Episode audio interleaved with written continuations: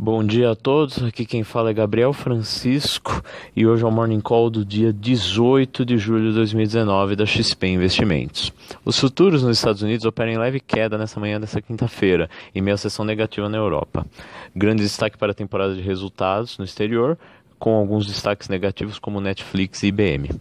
As bolsas asiáticas também sofreram pressão durante a noite após fraqueza em Wall Street e relatos de negociações comerciais entre Estados Unidos e China paralisadas enquanto a Casa Branca determina como lidar com as demandas de Pequim para avaliar as restrições da empresa de tecnologia Huawei.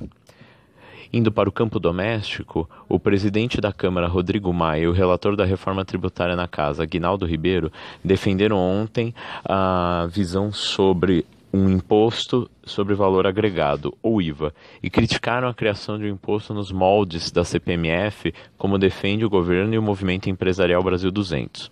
Segundo estudos do Ministério da Economia, o imposto sobre transações financeiras poderia chegar a 0,60% cobrado de quem paga e de quem recebe, ou seja, 1,2% por transação.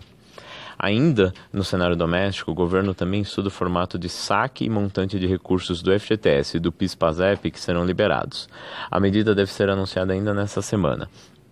Ainda que os detalhes não estejam disponíveis, vemos a medida como uma boa notícia para o crescimento no curto prazo. No entanto, não esperamos que a medida promova mudanças drásticas no quadro econômico. Cálculos preliminares mostram que o crescimento real de PIB pode aumentar cerca de 0,3 pontos percentuais entre 2019 e 2020, caso o montante de 63 bilhões seja liberado integralmente. Para as companhias, vemos o setor de varejo como um dos maiores beneficiados por essa medida. Indo para o campo das empresas, mesmo após a alta de 31% das ações no ano, renovamos nosso otimismo com o setor elétrico. A atratividade das ações aumenta conforme a nossa convicção com o cenário de juros mais baixos por mais tempo se consolida. Atualizamos nossas estimativas em toda a nossa cobertura ao reduzir as taxas de desconto que assumimos para as nossas empresas, levando um aumento de 10% dos nossos preços-alvo em média. Reiteramos as recomendações de compra em Energias do Brasil, ASGT, Copel, Omega Geração e Equatorial.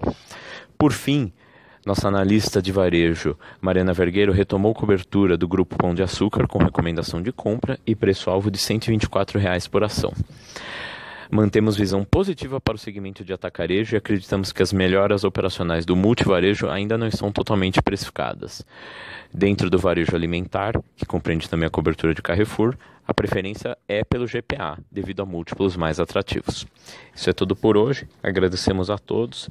Por favor, fiquem à vontade caso precisem de qualquer coisa. Um grande abraço.